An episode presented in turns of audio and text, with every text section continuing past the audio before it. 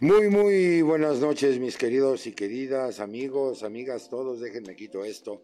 Los saludo desde la sana distancia. Soy su amigo y servidor, Carlos Esquivel Lacroa con el gusto de saludarlos como siempre este 12 de mayo 8 de la noche en punto. Estamos transmitiendo completamente en vivo desde la Ciudad de México para toda la República Mexicana y fuera de ella, para todos nuestros amigos que siguen este su programa Gastro TV. Mire usted ya la emisión número 13 y hoy vamos a platicar del mes de la salud digestiva. Se festeja el 29 de mayo. ¿Quieres saber los detalles? Tengo un súper invitado esta noche. Nuestras líneas de contacto están abiertas, así es que esto ya empezó, no se vaya, se llama Gastro TV. Alfa Sigma, Superempresa 2021, presenta.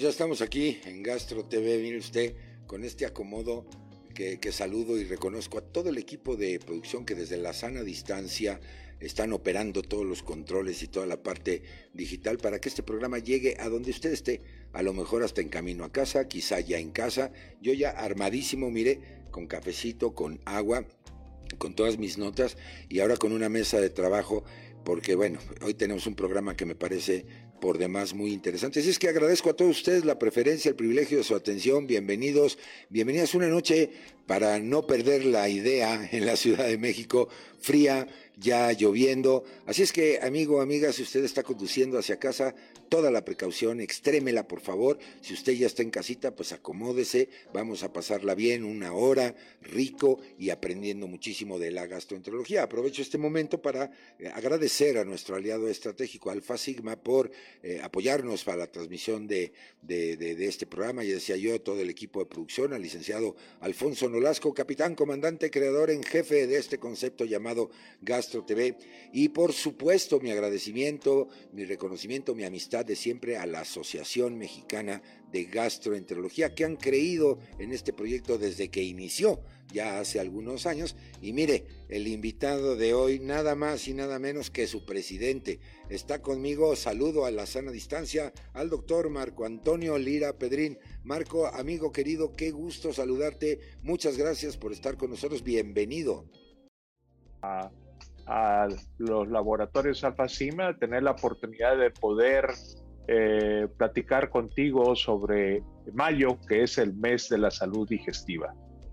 Eh, ¿por, qué mayo? Cuéntame un poco la, historia, porque sabemos que el día preciso del festejo, el día es el 29 de mayo, sin embargo lo festejamos todo el mes. Eh, ¿Qué pasó? ¿Cuál, es la historia de que se haya decretado mayo como el mes de la salud digestiva? Bueno, los líderes internacionales de la Organización Mundial de Gastroenterología en el 2005 decidieron eh, festejar y no además de festejar, eh, tener un día de la salud digestiva, porque ellos creen que hay muchas enfermedades que se pueden prevenir y diagnosticar tempranamente y esa es la importancia de dar la información no solamente a los médicos, sino a la población general. Sí, eso me parece muy importante, porque además nuestra, digo nuestra, por como mexicano, nuestra Asociación Mexicana de Gastroenterología es filial, ¿verdad? de la Organización Mundial de Gastroenterología. Afirmativo, así es, somos filiales y tenemos participación con ellos activamente. Perfectamente. Eh, una de las preguntas obligadas, mi querido Marco, para, para entrar en, en materia es, ¿cuándo nuestros amigos de la audiencia deben de detectar o deben de considerar que es el momento adecuado de ir a visitar a un especialista, en este caso a un gastroenterólogo? Bueno, definitivamente es imposible ver a todos los pacientes uno como especialista. Eh, yo creo que lo más importante es tener eh, médicos de confianza de primer contacto y, ya teniendo los médicos de primer contacto, el médico de primer contacto decidirá si va a referir va a ser una referencia a nosotros como especialistas. ¿no? Eso es muy importante tenerlo en cuenta. Ahora bien, eh, evidentemente el médico de primer contacto, bueno, pues detectará las señales de alarma, ¿no? En el caso de la gastroenterología están las guías de Roma 4, donde hay eh, eh, elementos importantes que permiten decir, ahorita es cuando tengo que acudir con el gastroenterólogo. En tu opinión respetuosa, personal, ¿consideras que el médico de contacto sí refiere en términos de los pacientes que requieren de un especialista o a veces lo ven desde el punto de vista generalista, como, ah, es un problema gastrointestinal, con esto se cura y etcétera, y a lo mejor eh, se trata de una entidad un poco más, más complicada. ¿Cuál es tu opinión?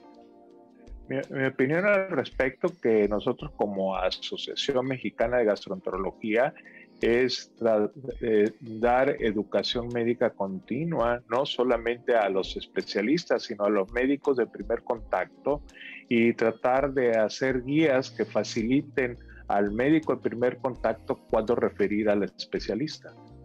Ahora, en este sentido, yo sé que la asociación que ahora tú diriges, eh, pues tiene programas de educación continua importantes con los colegas que están en entrenamiento, los jóvenes, por supuesto los médicos de primer contacto, que tienen también mucha interacción con, con la ciudadanía para asesorarlos y etcétera, ¿no? Sí, definitivamente. De, de, hecho, estamos trabajando conjuntamente, no solamente la Asociación Mexicana de Gastroenterología, sino la Academia Nacional de Cirugía y la Asociación Mexicana de Patología en tratar de unir esfuerzos para dar cursos a los médicos de primer contacto y tratar de de eh, señalarles cuáles son las guías y cuáles son los protocolos que se deben de utilizar para hacer la referencia al especialista. Fíjate que muchos de los especialistas que pertenecen a la asociación eh, nos han comentado que ahora se ha convertido en un eh, trabajo en equipo inter y multidisciplinario, porque ya consultan, por ejemplo, o, se ayudan del nutriólogo, eh, también a lo mejor de un psicólogo, de un psiquiatra, porque sabemos que este tipo de problemas pues trastocan la salud psicoemocional de una persona, la calidad de vida, su entorno, y ella es un trabajo multidisciplinario, Marco, y creo que esto lo ha fomentado en sí la propia asociación. Sí, de hecho, la gastroenterología ha crecido en los últimos años y ya tenemos eh, áreas de referencia en especialistas en el hígado, en especialistas en endoscopía gastrointestinal terapéutica, en neurogastroenterología, o sea que se ha diversificado la gastroenterología y eso nos ha nutrido a que tanta información sea transmitida en forma adecuada, ¿no? Por los expertos en cada área. Eh, déjame preguntarte, y, no me aguanto las ganas de, preguntarte, porque eh, esto de índole personal, porque eh, una de las situaciones que los gastroenterólogos siempre recomiendan es el comer bien. en tu caso, ¿qué tal tu alimentación? ¿Comes bien? cuéntamelo todo. Porque a veces nos dicen, ¿no? El, colmo del futbolista que vive de la patada, por, por poner estos tipos de ejemplos. ¿Cuál es, ¿Cuál es tu situación en ese sentido, mi querido Marco? A veces nos portamos mal, ¿eh, Carlos? ¿Eh? Lo sabía, lo sabía. Sí. Eh, de hecho, actualmente estamos trabajando mucho en relación al, al, buen comer, ¿no? Estamos trabajando ya que tenemos un problema bastante serio y de emergencia de salud pública como es la obesidad. La obesidad ocupa el primer lugar en, los niños y el segundo lugar en adultos a nivel mundial. Nosotros ahí tenemos los primeros lugares en ese problema, que no solamente es tener obesidad, sino que la obesidad va a conllevar a diferentes enfermedades crónicas degenerativas, a síndrome metabólico, diabetes y cáncer, principalmente cáncer de colon y cáncer de hígado. Entonces realmente eh, eh, nuestro objetivo principal no nomás es tratar, sino eh, prevenir las enfermedades, que es lo que estamos trabajando intensamente dentro de la misma asociación, tratando de transmitir, hacer programas para prevención de cáncer de colon, dando cursos intensivos del manejo y diagnóstico temprano de la obesidad y las repercusiones que tiene la obesidad para cambiar los hábitos alimenticios de la población mexicana. Y no nomás es trabajo de la Asociación Mexicana de Gastroenterología, sino de todas las sociedades independientemente de la especialidad. Sí, yo creo que eh, este posicionamiento en el que está nuestro país no tiene que hacernos sentir orgullosos de, esto, pero eh, ya ahora en, la, voz de, tuya como especialista, los hábitos alimenticios, particularmente de nosotros los mexicanos, eh, pues es, todo un catálogo de, pues de, hábitos alimenticios, ¿no? Eh, tenemos una gastronomía eh, lo suficientemente diversa y, eso ha hecho, pues nos encanta la comida digamos, de, de, tipo tradicional mexicana, ¿no? Todo lo que son las quesadillas, los tamales, las gorditas, todo este tipo de alimentos que no necesariamente constituyen una, situación nutrimental importante y, que eso ha hecho que nuestros hábitos alimenticios quizá eh, pues nos hayan llevado a este posicionamiento internacional, Marco.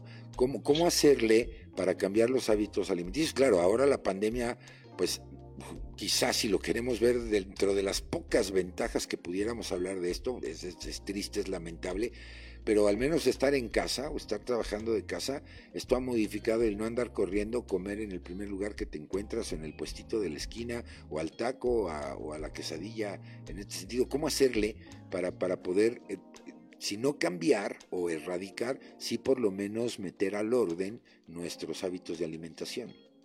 El problema es, eh, ambiental. Eh, sabemos que si una familia come eh, mal, todos van a tener problemas a largo plazo. Entonces tenemos que modificar las conductas desde la infancia. Entonces hay que empezar a trabajar a que los niños coman más nutritivo y con una dieta más sana, con frutas y verduras, y que eso modifique el proceso de no comer excesos de grasas o o de carnes o embutidos que a largo plazo van a causar problemas. Es decir, establecer una dieta balanceada, porque también nuestros amigos de la audiencia, cuando oímos la palabra dieta, como que inmediatamente nos ubicamos en una situación de restricción para exclusivamente bajar de peso, el, quizá en una forma estética para vernos bien, y, perdemos de vista todo este equilibrio por un lado. Y por otro lado, mi querido Marco, todo este bombardeo que tenemos de mercadotecnia de grandes marcas, eh, pues que para el ritmo de vida que llevábamos antes de la pandemia, pues eh, sacar algo al microondas o de estos eh, alimentos ya medio procesados y, y, esa es la alimentación cotidiana. Además de que las escuelas, sobre todo en los niños, en los adolescentes, en los jóvenes, pues, las famosas tienditas te expenden de todo este tipo de chatarra, como se le ha denominado, y, estamos invadidos de esto. ¿Cómo, cambiarle? ¿Cómo hacer entender para romper este paradigma? Porque al final del día me parece es un paradigma. Hay que trabajar mucho en esto y no solamente con los médicos, sino con la población general, eh, tratando de diseñar sistemas de enseñanza para que las personas aprendan a comer mejor. Y otra cosa muy importante es la actividad física. Si tú recuerdas, eh, cuando nosotros éramos jóvenes, en la primaria, en la secundaria, eh, nosotros veíamos a, un gordito, ahora es al revés, ¿no? Entonces eso lleva de que nosotros en, en, esa época teníamos más actividad y claro, ahora con la pandemia, tanto tiempo estar en la cibernética, pues ha provocado que los niños eh, y los adolescentes tengan menor actividad y cuando llegan a, los 30 años ya llegan con problemas de síndrome metabólico, resistencia a la insulina y el famoso hígado graso, ¿no? que es una patología que muy frecuente en nuestra población mundial, que es aproximadamente de entre el 25 al 30%, que creemos que es mayor si los empezamos a detectar tempranamente. Sí, este es, un dato eh, espeluznante, valga, valga el término, 25-30% es, es muy alto. Y tienes toda la razón, yo creo que las condiciones en nuestro país han cambiado. Yo recuerdo que de chico, pues andabas en, la calle jugando con la palomilla, ¿no? Los, amigos de la, de la cuadra famosa, eh, te ibas al parque, te ibas a andar en bicicleta, salías en la tarde, regresabas en la noche. Pero yo creo que las condiciones de seguridad, por un lado, y por otro lado el avance tecnológico de, todos estos dispositivos móviles que son literalmente computadoras de bolsillo, pues ha hecho que se haya perdido esa, esa esencia, además de la seguridad, ¿no? Es decir, ahora los padres de familia difícilmente vamos a dejar que nuestros hijos se vayan solos al parque a andar en bicicleta con, con el grupo de amigos de la, de la colonia, por, los riesgos que esto, que esto implica. Y esto es lamentable. Yo me acuerdo, no sé, tomábamos agua de la manguera con la que regaban los parados en, el parque de la colonia y, no veíamos tanta incidencia de, patologías ya infantiles, incluyendo diabetes infantil.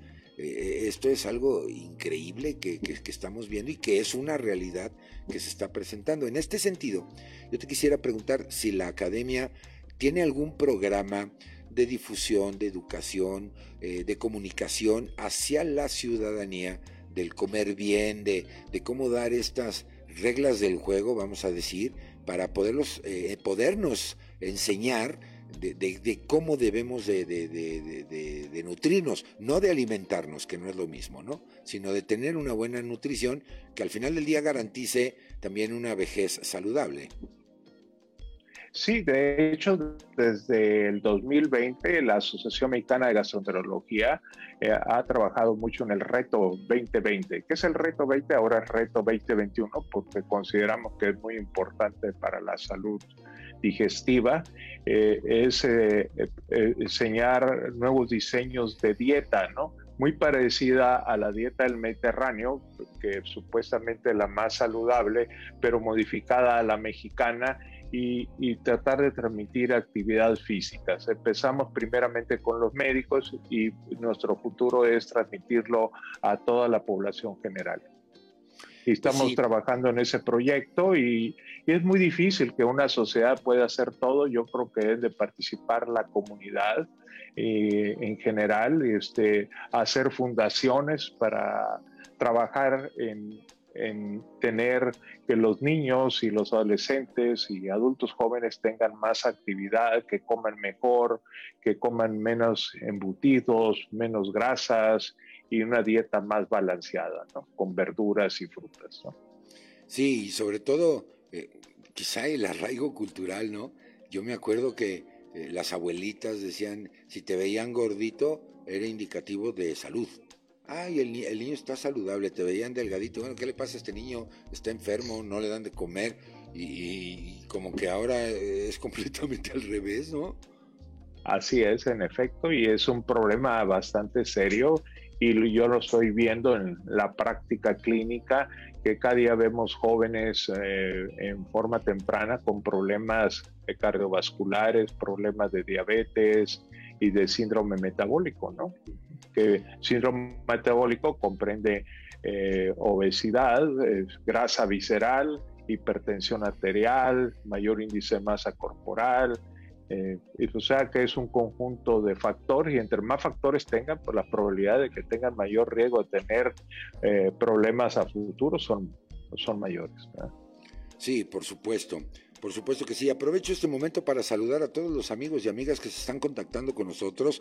Muchas gracias por acompañarnos. En un momentito más los vamos a estar mencionando. Acuérdense, ya nuestras líneas de contacto, los famosos chats, están abiertos para que nuestro equipo de producción los atienda y además para que le pregunten al experto todo lo que usted quiera saber sobre la salud gastrointestinal. También así eh, la propia asociación les puede indicar cuál es la lista de agremiados, dónde están ubicados, para que el que le quede más cercano a, su lugar de residencia, pues pueda usted tener el dato de un especialista en gastroenterología avalado por la Asociación Mexicana de Gastroenterología. Ahora, mi Marco, déjame eh, jugarle un poco al abogado del diablo y en este sentido preguntarte, ¿qué sería lo que tú aplaudirías de la alimentación mexicana y cuál sería eh, lo que tú criticarías de la alimentación mexicana como un especialista eh, de gastroenterología?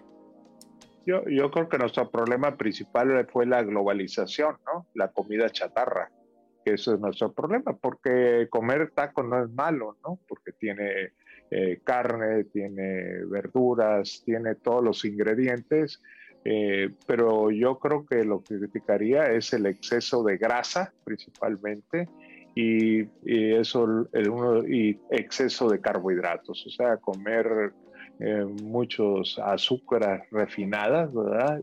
y sabemos que si combinamos la grasa con la azúcar refinada, o sea, que estamos hablando de galletas, panes, dulces y todo eso, conjuntamente, pues es más el riesgo de tener problemas. O sea, tanto las azúcares como las grasas nos van a llevar a un problema bastante serio, ¿no? Y más daño. Sí, yo creo que entonces el aplauso es, digamos, la diversidad de alimentos que tenemos. No hay que restringirse, pero lo vemos cotidianamente alguien que llega a la taquería y hey, paisa, 15 de suadero y un refresco de dieta, ¿no? entonces, ya vale. tampoco eso no es balancear una dieta, ¿no?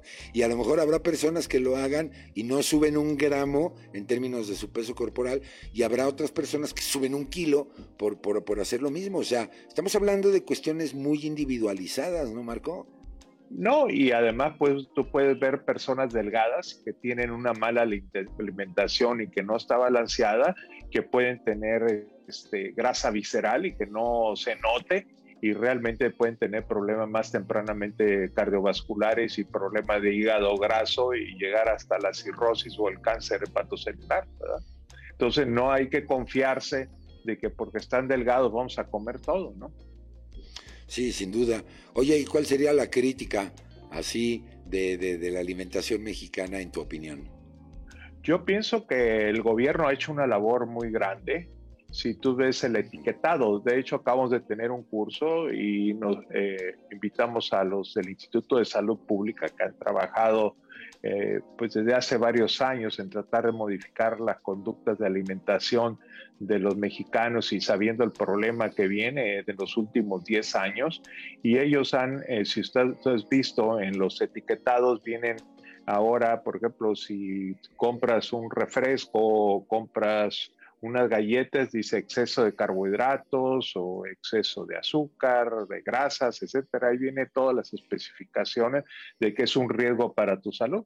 Yo creo que ese etiquetado ha sido muy bueno y que pues crear conciencia en la población de no comer en exceso ese tipo de productos. Sí, fíjate que, que además yo creo que vale la pena mencionar eh, que nunca hemos sido educados tampoco para leer las etiquetas de lo que estamos consumiendo. Ahora, porque bueno, con todos estos cambios en la legislación en esta materia, pues, pues, se nota inmediatamente exceso de grasa o de carbohidratos, como tú bien lo apuntas. Pero tradicionalmente nunca revisábamos los componentes o la fórmula de lo que estábamos consumiendo, y etcétera. Es decir, no hemos sido formados a leer la etiqueta de lo que estamos consumiendo. Y eso, pues, evidentemente cae en este circulito que estamos platicando. Además necesitabas una lupa para leerlo. sí, las famosas letras chiquitas, ¿no? Chiquitas, ¿no? Que no era, sí, es un problema, ¿no? Sí, por supuesto, y sobre todo los que usamos lentes, que además es un buen porcentaje ¿eh? también de población que tenemos defectos visuales o problemas con la vista, pues una etiqueta pequeñita y además con ciertos colores, pues ni la llegas a, ni la llegas a, a ver. Ahora, déjame ponerte en la mesa uno de los temas que a, la mayoría de las personas nos preocupa, el estrés. Eh, yo creo que está presente a nivel mundial, pero particularmente en México y particularmente en las grandes ciudades, vivimos en una cotidianeidad bajo un ritmo de estrés espantoso. Y me parece que este es el factor predisponente para cualquier problema, ¿no? Claro, eh, se han modificado las conductas en los últimos años, eh, más lo estamos viendo en los jóvenes, eh, manejan más estrés. Y yo les comentaba a mis alumnos de que cuando yo empezaba a trabajar como gastroenterólogo, estamos hablando ya hace 30 años, eh, donde veíamos pacientes mayores de 65 años. Ahora la mayoría de nuestra población son jóvenes entre 20 a 30 años con problemas gastrointestinales, ¿no? Y que van repetidamente a ver al médico, que no se les resuelve, aumentan los costos, etcétera. Es un problema bastante serio, ¿no? Actualmente el estrés eh, que manejan, la competitividad, tratar de tener un estándar de vida eh, la misma presión, o sea, la misma cibernética, la misma información nos ha provocado todo esto, ha propiciado toda esta situación, ¿no? Y el estrés eh, en los trastornos funcionales digestivos, que lo vemos frecuentemente en la consulta, pues no es que sea la causa, pero es el factor que hace que se exacerben los síntomas y el paciente tenga más recaídas. Sí, el, detonante, yo, yo me acuerdo, igual que tú a 35 años de egresado de la de, la universidad, pues el estrés que teníamos como estudiantes, primero era encontrar información, porque no había computadoras, no había todo este advenimiento de la tecnología digital, conseguir información para preparar una clase, para un trabajo, para lo que fuera, eso nos generaba estrés. Y ahora veo con mis estudiantes, el estrés es cuando en el teléfono no encuentran una información en más de 10 segundos. Y eso ya los estresa, ¿me explicó? Cuando tienen todo el bagaje de información, obviamente estamos hablando de información veraz, científicamente sustentada, no redes sociales o este tipo de fake news o todo esto, y ahora eh, como que también se ha modificado el, tipo o variedad del estrés, y eso ha sido obviamente con el venir de los años, ¿no? Y, y, vemos bastante en la consulta los trastornos funcionales. Estamos hablando de la dispepsia funcional, que es cualquier molestia o dolor abdominal en la parte superior, o el síndrome de intestino irritable, que eh, realmente la única diferencia es que se modifican los hábitos intestinales, que puede ser estreñimiento, diarrea, que eso lo vemos frecuentemente, que es parte de nuestra consulta y no nomás es el arte de decir tiene síndrome de intestino irritable, sino que tenemos que manejar integralmente al paciente. Sí, por supuesto. Oye, déjame mandar saluditos. Eh, tienes taquilla, amigo, de lo cual me da mucho gusto. por supuesto, oiga, cómo no, si es un súper experto y además es el presidente de la Academia Mexicana de Gastroenterología. Saludos, muchas gracias por estar con nosotros. Belén Cárdenas, Alma Castañeda, eh, Ferdinand Galván, Abigail Ramírez Silva desde Tijuana, es tu paisana, mi querido Marco. Paisano, ¿eh? eh ajá, eh, saludos. Edgar Cortés, María Victoria Zacardi, Mina Nava, Sandra Ampudia, Daniel Barragán, María Núñez, Paz Lidia y Ángeles Muñoz. Muchas gracias. Te hace la siguiente pregunta. ¿Quieres saber si en la enfermedad de CUSI qué alimentos no se deben consumir por ninguna circunstancia. Yo creo que quiso decir enfermedad de Cushing. Quiero yo pensar a ver si nuestra amiga Ángeles o CUSI es correcto. Es CUSI, es, eh, es ah, una enfermedad. Es una enfermedad inflamatoria intestinal. Hay dos tipos de enfermedad inflamatoria intestinal, que es la colitis ulcerativa crónica inespecífica, que esa puede afectar la superficie del colon. En cambio, la enfermedad de Crohn, que es la otra enfermedad, es más segmentaria y puede afectar otros órganos del mismo tubo digestivo, ¿no? Eh, el, el, relación a la alimentación se ha trabajado mucho en la enfermedad inflamatoria intestinal y, y realmente lo que sí se ha logrado es reconocer que eh, ciertos alimentos pueden exacerbar los síntomas, pero realmente tenemos que tratar a un paciente en forma individual. Eh, hay varios estudios sobre las, sobre las carnes rojas, hay estudios sobre fibra y sobre varios este, alimentos, variedad de alimentos, y han concluido que pues tenemos que eh, valorar a cada paciente en forma individual. No podemos hacer una receta de cocina, este alimento está prohibido, este no está prohibido, sino que, por ejemplo, hay ciertos pacientes que tienen enfermedad inflamatoria que no toleran los lácteos, entonces hay que retirar los lácteos o ciertos eh, fibra, y más si los pacientes tienen diarrea, pues tenemos que dar una dieta astringente, ¿no? Entonces eh, es algo complicado y eso lo trabajamos habitualmente con nuestra nutrióloga, como ya hablabas tú, que ya no es eh, de que el, el gastroenterólogo, el médico tenía que resolver todo, sino que es un trabajo multidisciplinario y nuestra nutrióloga nos apoya mucho en la dieta en estos tipos de pacientes, ¿no? Me parece muy importante tu respuesta porque María eh, Ángeles Muñoz pues, se vio así como que, muy tajante, o sea, ¿qué alimentos no se deben consumir por ninguna circunstancia. Y ya ha sido muy puntual de que, bueno, pues dependerá del, del caso de, de, cada paciente eh, en términos de qué alimentos recomendarle o eh, restringirle, ¿no? Así es, ¿no?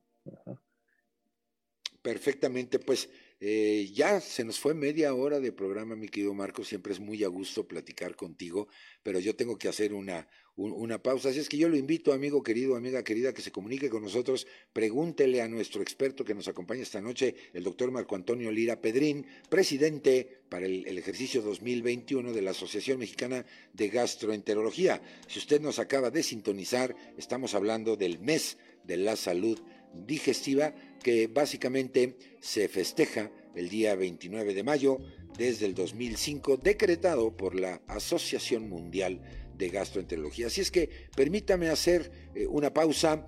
Nosotros no tardamos nada. Hay mensajes importantes que queremos compartir con todos ustedes. Recuerden, nuestras líneas de contacto ya están abiertas. Este programa está hecho por ustedes, para ustedes, pero sobre todo con ustedes. Así es que vamos a una pausa rápida. Vamos y venimos. Ya volvemos. No se vaya.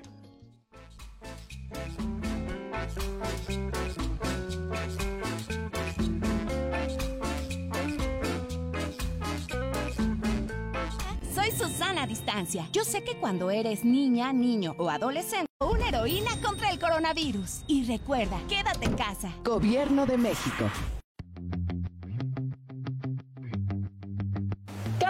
Son más conocidos los beneficios de los probióticos en la salud de nuestro aparato digestivo. Ayudan a la prevención y al tratamiento de la diarrea, el estreñimiento y el síndrome de intestino irritable, entre otras acciones favorables a nuestra salud. Sin embargo, los beneficios de los probióticos van mucho más allá del intestino. Cada vez hay investigaciones que demuestran que los probióticos nos pueden ayudar a mejorar nuestra salud en muchísimos aspectos. Se ha demostrado que los probióticos pueden ayudar en el tratamiento de enfermedades como el hígado graso no alcohólico, en el control de alergias e intolerancias a los alimentos. Además, ayudan a mantener o a recuperar un peso saludable, reduciendo los riesgos de enfermedades cardiovasculares, a combatir las infecciones al competir con los microbios dañinos. También ayudan a fortalecer nuestras defensas, ya que regulan nuestro sistema inmunológico haciéndolo mucho más eficiente e incluso se ha visto que pueden apoyar en el tratamiento de trastornos como la ansiedad, la depresión y el autismo. Aún nos queda mucho por aprender de cómo los probióticos nos pueden ayudar a mantener y a mejorar nuestra salud. Pero por lo pronto ya hay probióticos que tienen acciones bien comprobadas en la prevención y tratamiento de ciertas enfermedades. No todos son iguales. Pregunta a tu médico por CIRFOS, el simbiótico que nos proporciona microorganismos benéficos, los cuales ayudan a devolver el equilibrio en la microbiota intestinal, contribuyendo a la salud y al bienestar. Alpha Sigma México obtuvo un lugar en el ranking anual de la consultora Top Companies. Este ranking reconoce a las compañías con las prácticas corporativas más innovadoras y que impulsan un ambiente laboral positivo. Top Companies y Expansión anunciaron los resultados del ranking Super Empresas 2021, en donde Alpha Sigma México es reconocida como una de las superempresas para trabajar. Tras 14 ediciones en su haber, Top Companies anunció los resultados de su ranking en 2021, resaltando los retos del trabajo en la nueva normalidad, en donde en muchos casos se ha requerido la operación a distancia sin perder la productividad ni la cercanía con los colaboradores.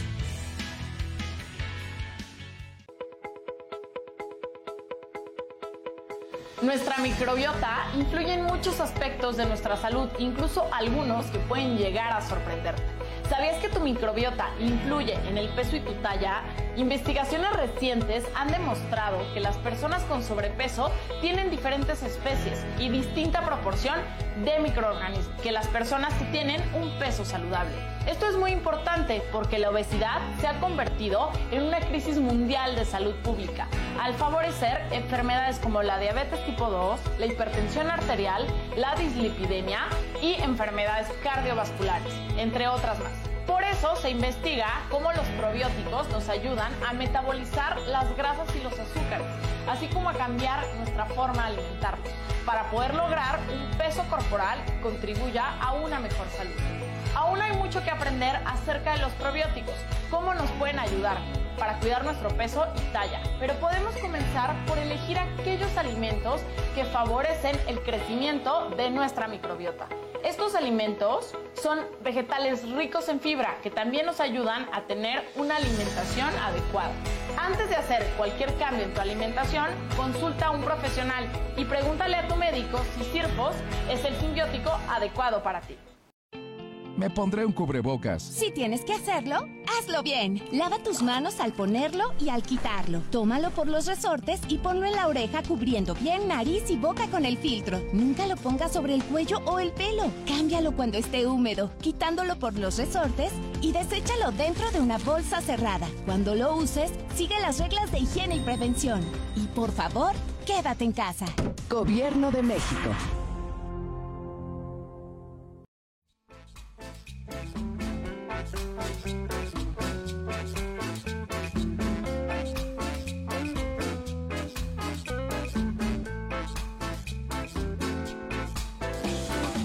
Bueno, pues ya estamos de regreso aquí en Gastro TV. Muy, muy bonito la, información que, acabamos de compartir con todos ustedes, incluyendo las medidas sanitarias todavía en esta pandemia. Todavía no se acaba, ¿eh?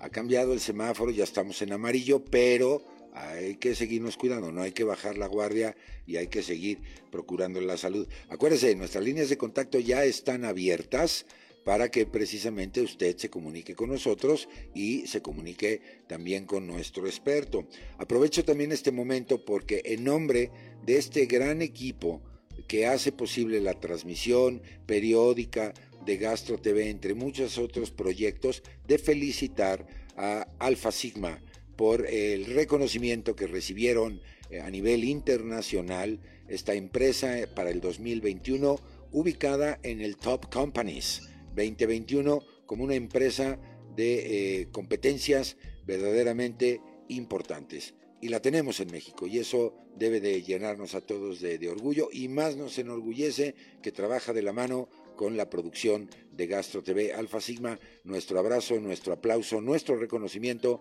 desde este foro de, de transmisión. Y aprovechando eh, la, la, coyuntura, mi querido Marco, pues de una vez tus líneas de contacto, ¿dónde te puede encontrar la audiencia? Ya nos están preguntando dónde ubicamos al doctor, cómo le podemos hacer. Eh, ahora con la tecnología digital, pues aunque no estés en la sede bueno, física, eh, esto puede ayudar mucho, ¿no? Sí, claro, este, por medio eh, el contacto, eh, es, eh, me pueden mandar este, mensajes a la Asociación Mexicana de Gastroenterología y, y, con mucho gusto me pondré en contacto con las personas que quieran. ¿no? Ya estamos viendo en ¿no? pantalla, qué barbaridad, nuestro operador en turno. Ajá el dedo más rápido Ajá. de la botonología en internet.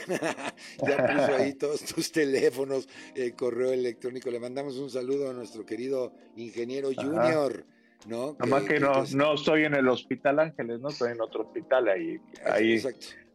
Y, y está mal el teléfono. No, eh, Junior, estás despedido. Yo que le estoy echando flores, mi querido Marco. Y no, no, no, me salió. lo acabé. lo hiciste pedazos, pero bueno, ahorita le vamos a pedir que corrija esos datos. O dímelos de una vez si quieres para que. Ah, no, con mucho gusto. Pueden hablar al 6646-849618, ¿verdad? Ese es mi teléfono de mi oficina. Si tienen alguna duda, con mucho gusto los ayud ayudaremos. 6646 8496 Así es, en efecto. Eh, perfectamente. Ahí está. Ahora sí, ya que me quedé sin operador para las próximas transmisiones de Gastro TV, pero ahí está el dato correcto de nuestro invitado del día de hoy, el doctor Marco Antonio Lira Pedrín, presidente de la Asociación Mexicana de Gastroenterología. Ahora, Marco, retomando nuestro tema en comento, la salud mental sin duda juega un papel fundamental, ¿no? Por algo ya hay una, una disciplina llamada neurogastroenterología, eh, este eje cerebro-intestino, eh, importantísimo. Eh, te quiero preguntar, coloquialmente decimos, la salud mental nos pasa factura, nos cobra la factura y a veces ignoramos esta parte y muchas veces quien paga esta consecuencia es el sistema gastrointestinal. ¿Qué nos puedes decir al respecto?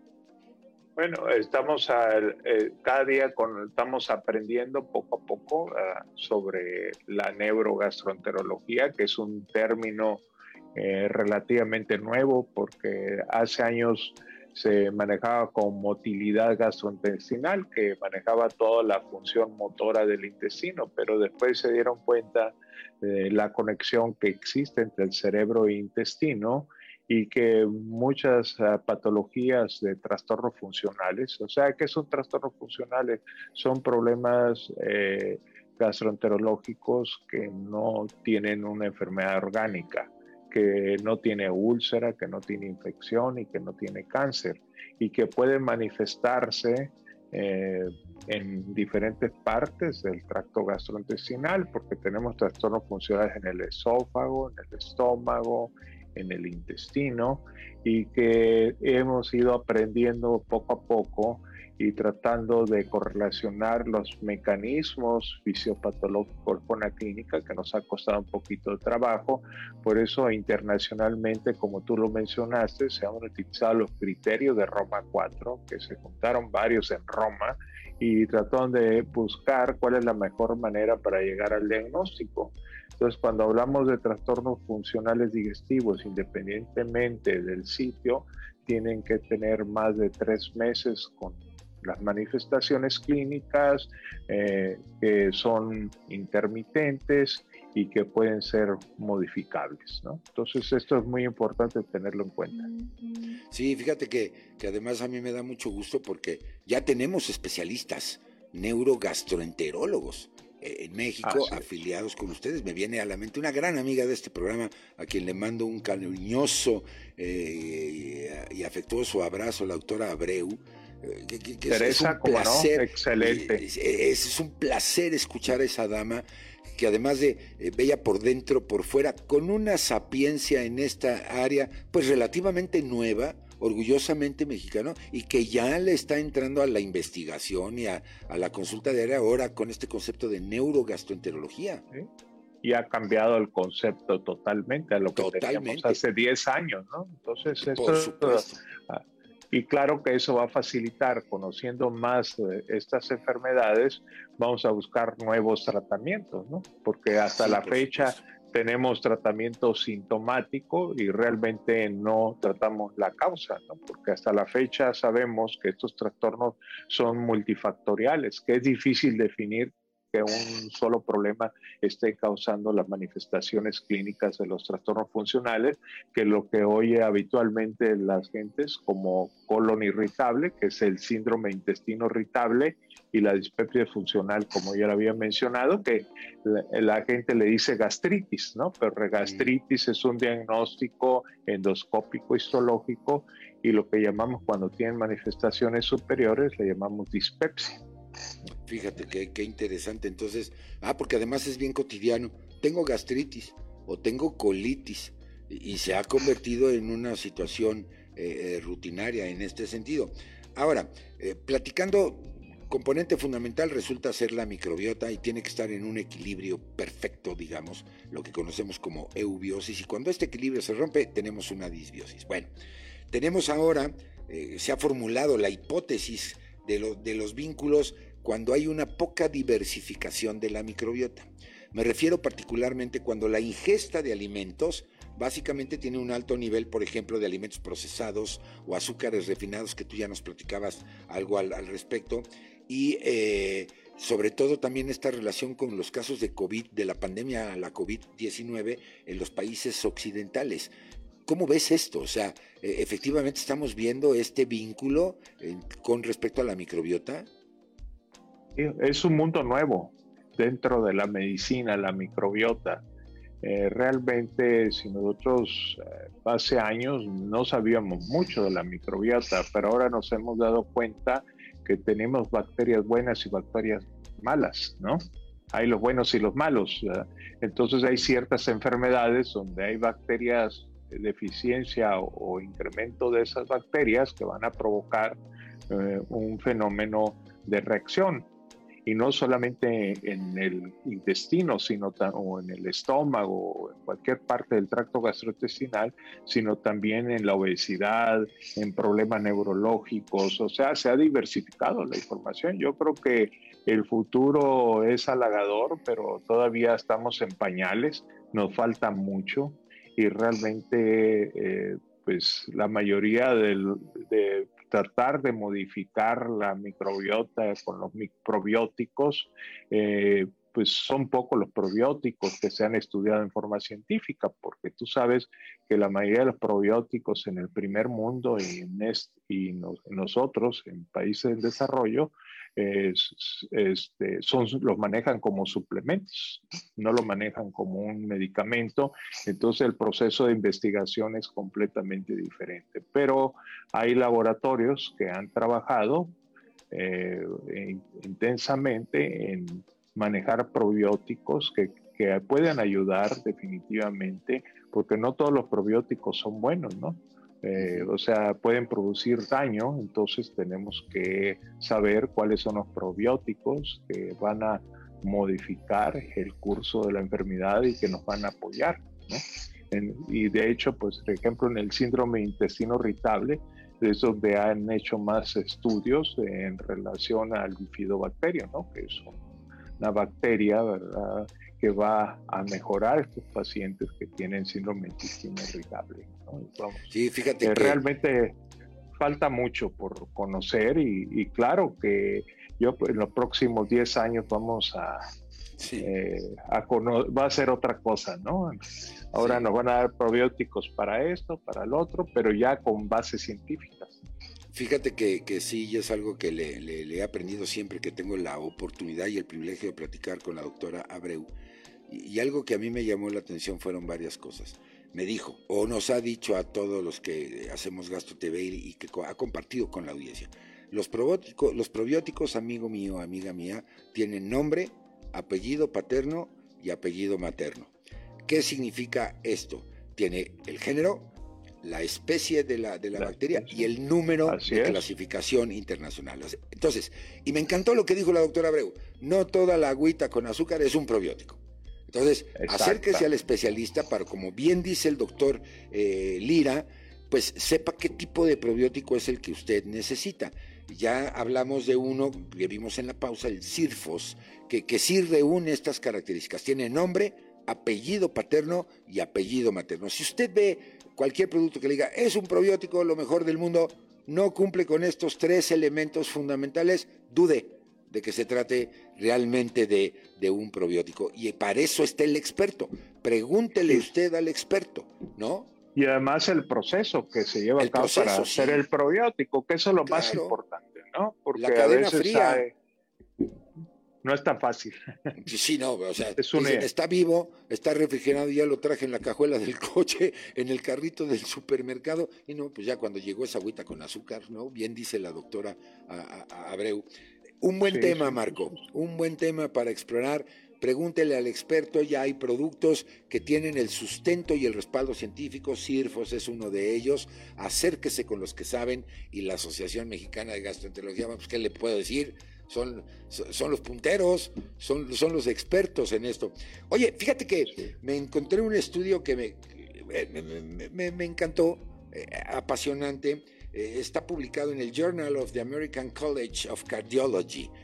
Y, me encanta porque yo no sé si a lo mejor dentro de unos años ahora vamos a estar hablando del eje eh, cardio-gastroenterológico, ¿no?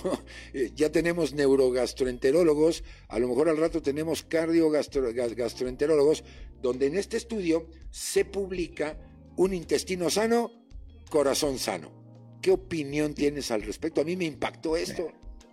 Bueno, estamos empezando en esa etapa. De hecho, eh, en la revista de la Asociación Mexicana de Gastroenterología hay una revisión eh, del grupo del doctor Miguel Ángel Valdovinos del Instituto Nacional de Nutrición y Ciencias Médicas, donde menciona la relación con el corazón. Yo creo que a futuro vamos a tener más información. Todavía no podemos decir eh, muchas cosas porque necesitan más estudios, pero realmente eh, vamos a seguir explorando nuevas cosas, ¿no? En relación, ¿no? Y no con el hígado, con el riñón, con el cerebro. Vamos a, va a ser algo impresionante. Sí, eh, es lo que te digo, yo a mis estudiantes les comento, miren, lo que ayer era verdad, hoy es mentira, porque eso se llama educación, se llama actualización, superación académica, mejora continua. Y creo, el conocimiento no para, Marco. Eh, es una carrera continua y, y, ahora yo pensaba que es esto y ahora ya es esto y, salen las publicaciones y la evidencia, obviamente conforme el tiempo avanza, pues se va robusteciendo y al cabo de un tiempo, pues ya es una realidad. ¿Quién sabe? No sé en cuánto tiempo a lo mejor hablemos de esta nueva especialidad de la cardiogastroenterología, ¿no? Y, realmente tenemos que tener evidencia científica, ¿no? Que eso es algo sin duda, ¿no? Si no tenemos evidencia científica, eh, muchas veces cuando revisamos estudios previos donde hacían hipótesis sobre ciertos diagnósticos y tratamientos, eh, revisamos la literatura y vemos que pues, tiene sus errores en, en, la técnica, de la, o sea, la metodología del estudio, ¿no? Y entonces por eso terminan mal y terminan desechados cuando les demuestran con una buena metodología que ese tratamiento no sirve. Sí, entonces hay que tener mucho cuidado con la información, ¿no? Sí, absolutamente de acuerdo contigo, coincido plenamente, porque además, si no hay una evidencia científica, es una medicina basada en evidencia, que, que es lo de hoy, entonces se convierte en una creencia, y una creencia es un dogma de fe. Y usted, amigo mío, usted, amiga mía, puede creer en lo que usted quiera, desde la cuestión religiosa, lo que usted quiera, pero es eso, un dogma de fe. Y la ciencia no. La ciencia disipa las creencias a través del método científico de la evidencia técnica. Si la ciencia no logra comprobar o disipar una creencia, pues seguirá así, un dogma de fe. Y en nuestro medio es bien frecuente hacerle caso a la tía, a la comadre, al amigo, a la amiga, a las redes sociales, eh, oímos las palabras mágicas, ah, usa esto porque a mí me ha dado muy buenos resultados. ¿Y dónde están las publicaciones? ¿Dónde está la, eh, lo robusto de la evidencia científica en esto? Y luego esto al cabo de los años, mi querido Marco, se convierte en una práctica de manejo. Te pongo un ejemplo. Uno de los, de los tipos del síndrome de intestino irritable que cursa con con estreñimiento, tú sabes, es uno de estos tipos eh, también frecuentes, y para muchas eh, personas, incluyendo damas, se convierte en algo normal, o sea, traen el laxante en la bolsa y toman su laxante ya de algo rutinario y algo cotidiano, y es normal. Y no, eso no puede ser normal, el hábito intestinal está establecido. ¿Qué opinas al respecto de que ahora con más frecuencia vemos problemas gastrointestinales en redes sociales, unas de fuente obviamente científicamente sustentadas, como es el caso de ustedes, pero en muchas otras no. ¿Qué opinas? Pues, son más frecuentes las que no, desafortunadamente, ¿no? Tristemente, porque además de que nosotros tengamos el conocimiento de los estudios que nos demuestran que vamos a dar un diagnóstico, un tratamiento, se tienen que reproducir los resultados y si no se reproducen, eh, pues ahí estamos mal, ¿no? O sea, a lo mejor se, se hizo un estudio en, en, Europa donde dicen que el tratamiento es efectivo y lo hacen otro estudio en Asia, otro en México y otro en Estados Unidos, dicen que no, no sirve, ¿no? Entonces no hay reproducción de los resultados, ¿no? Claro que es una de las bases del método científico, que toda investigación tiene que ser reproducible, si no, evidentemente ya, eh, pues de qué estamos hablando, ¿no? Esto es algo importante. Así es. Fíjate que eh, eh, yo no sé si a ti te pasó con tus maestros en la universidad, a mí sí, grandes mentores de la medicina me decían, mira, no hay enfermedades, hay enfermos. Y, tú no puedes generalizar eh, una situación de enfermedad de que se va a presentar de la misma manera en todos los individuos. Tú ya lo has mencionado, todos los especialistas que han pasado por este programa lo han dicho, cada persona se va a comportar de una manera diferente ante una patología, ¿no? Y, a veces eh, queremos medir a todos con la misma regla, valga la expresión, y, vemos que no es así, Marco. ¿Qué opinión te merece? Pues sí, no puedo hacer receta de cocina, ¿no? O sea, a, lo mejor un medicamento sí le funciona a un paciente y a otro no, lo vemos en la práctica diaria, ¿no? Entonces tenemos enfermos, como tú lo dijiste claramente, y que tenemos que eh, la medicina es un arte de eh, obtener la información del paciente y que puede ser modificarles los tratamientos. ¿no? Ese es el arte. Sí, y, también considero, el médico se debe de convertir o es el tutor del paciente. Y además del arte, tener el conocimiento, ¿no? Eh, sí, bueno, bueno, por supuesto, está basado en su conocimiento técnico. Eh, yo una frase que les doy a mis alumnos que es de manufactura propia es que el médico cura por lo que sabe, no por lo que desconoce.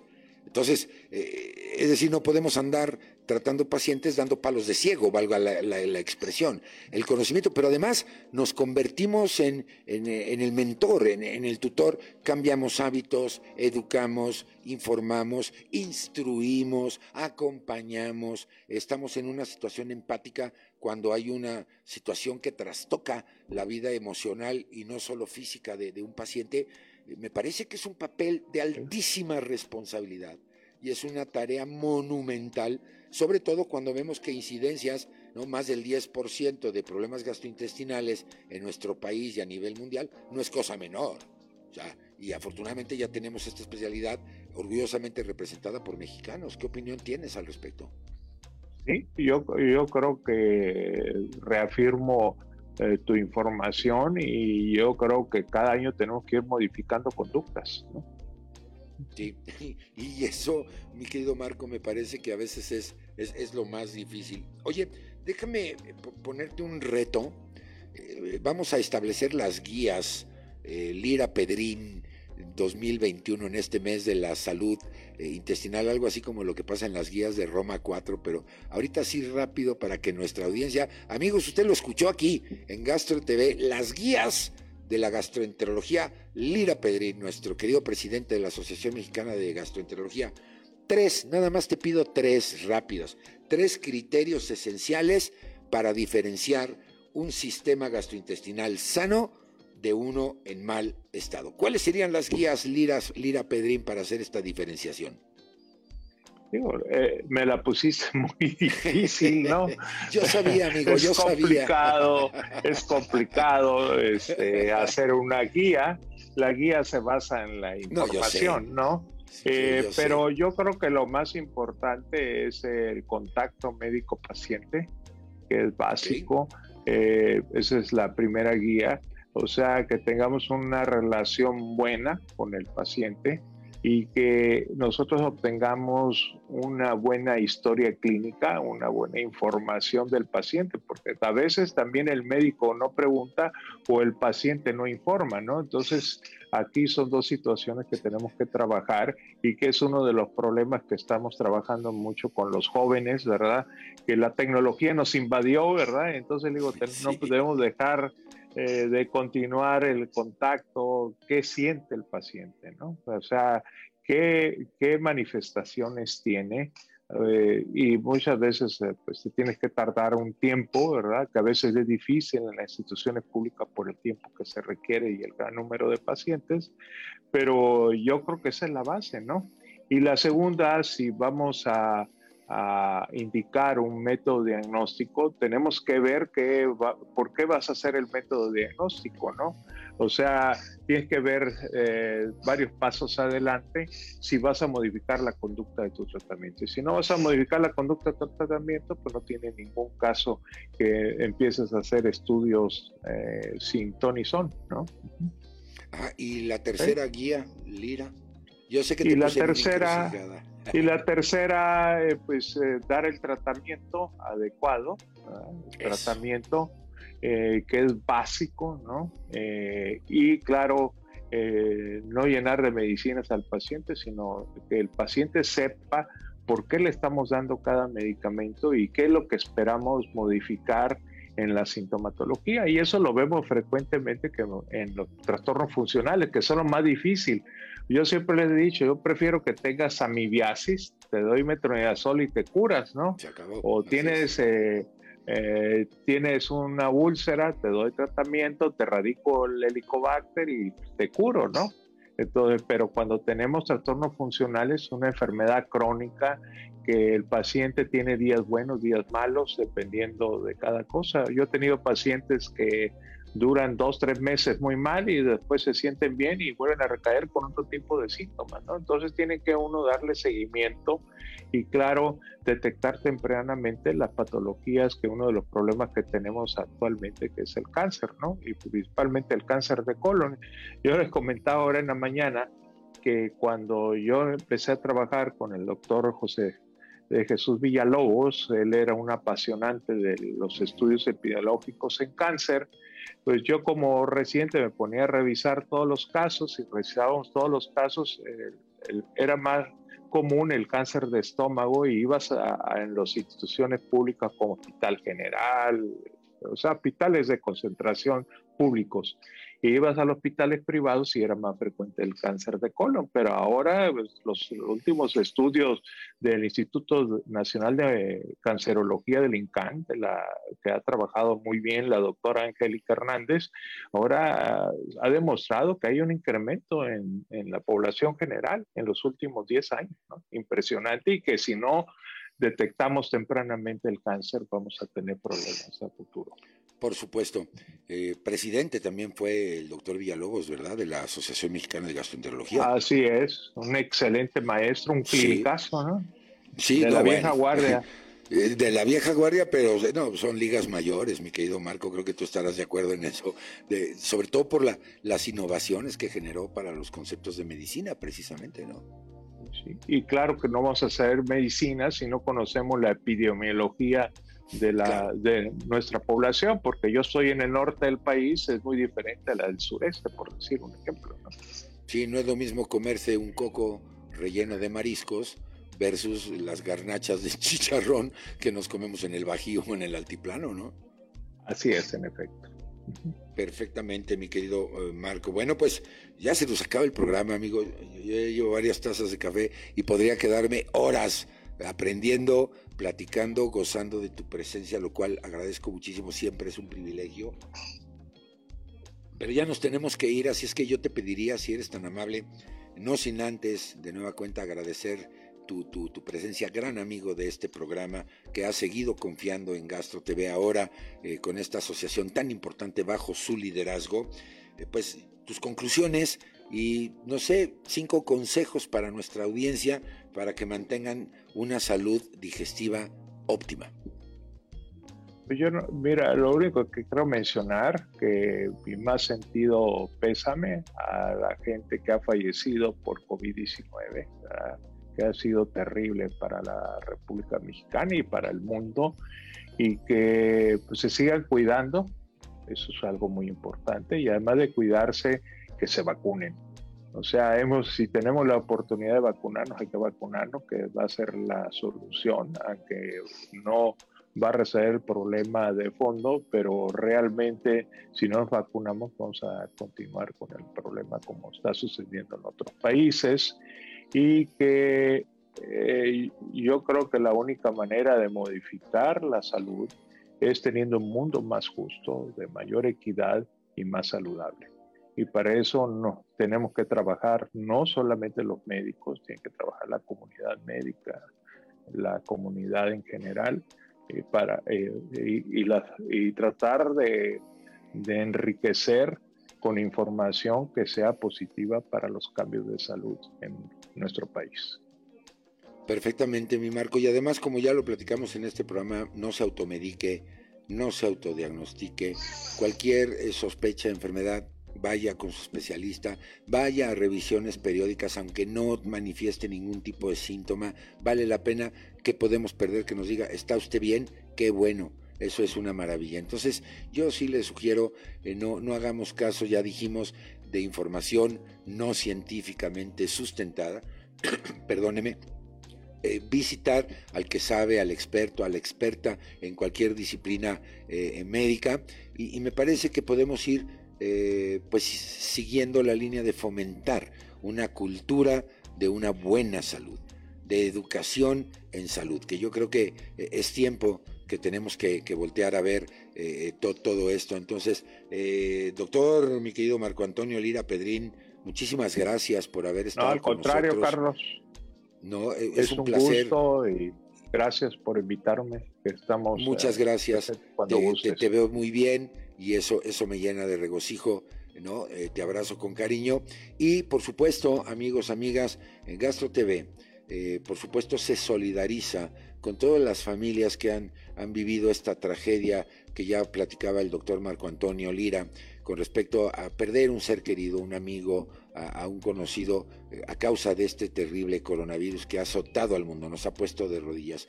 Pero por otro lado también nos solidarizamos con todas aquellas familias de la espantosa tragedia que vivimos hace unos días aquí en la Ciudad de México con respecto al derrumbe de una de las secciones de la línea 12 del metro. Nuestro eh, apoyo, nuestra solidaridad, nuestro abrazo cariñoso para fortaleza para, para sobrellevar estos momentos tan difíciles. Hagamos votos para que esto pues se solucione muy pronto de la mejor manera. Todo el equipo de producción, todo el equipo de transmisión, su servidor, eh, creo que también el doctor eh, Marco Antonio, pues nos solidarizamos, nos sumamos a, la sensibilidad que implica un acontecimiento de esta magnitud. Por supuesto, nuestros aliados como Alfa Sigma, como la Asociación Mexicana de Gastroenterología, todos en ese sentido, ojalá no vuelva a pasar. Y mire, ya que terminamos nuestro programa, pues esto que yo siempre eh, lo decimos, no es un accesorio de moda, no nos vamos a ver bien. Los médicos estamos acostumbrados a esto, pero ahora con mayor razón. Vamos a usarlo, vamos a cuidarnos, vamos a protegernos. Y algo que le puedo decir, la ciencia médica ha demostrado que aunque uno esté vacunado contra cualquier enfermedad, no estamos exentos de infectarnos nuevamente. Pero lo que sí le puedo garantizar es que al menos la intensidad o la magnitud, si nos contagiamos cuando ya estamos vacunados, eso va a ser menor. Y eso lo ha comprobado la ciencia médica.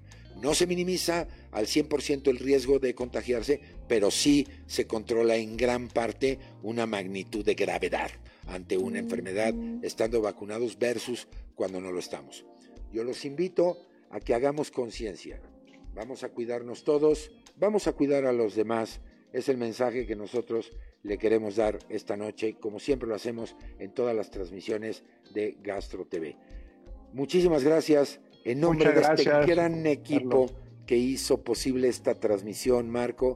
Muchas gracias, pero sobre todo, muchas gracias a ustedes por el privilegio de su atención. Yo los invito para nuestra próxima cita aquí en Gastro TV. Yo soy Carlos Esquivel Acroa, agradeciendo el favor de su atención, deseándoles la mejor de las noches, que mi Dios me los bendiga siempre. Doctor Marco, muchísimas gracias, un abrazo. Muchas gracias, un abrazo. que sigan muy bien. Gracias, hasta la próxima. Alfa Sigma, Superempresa 2021, presentó.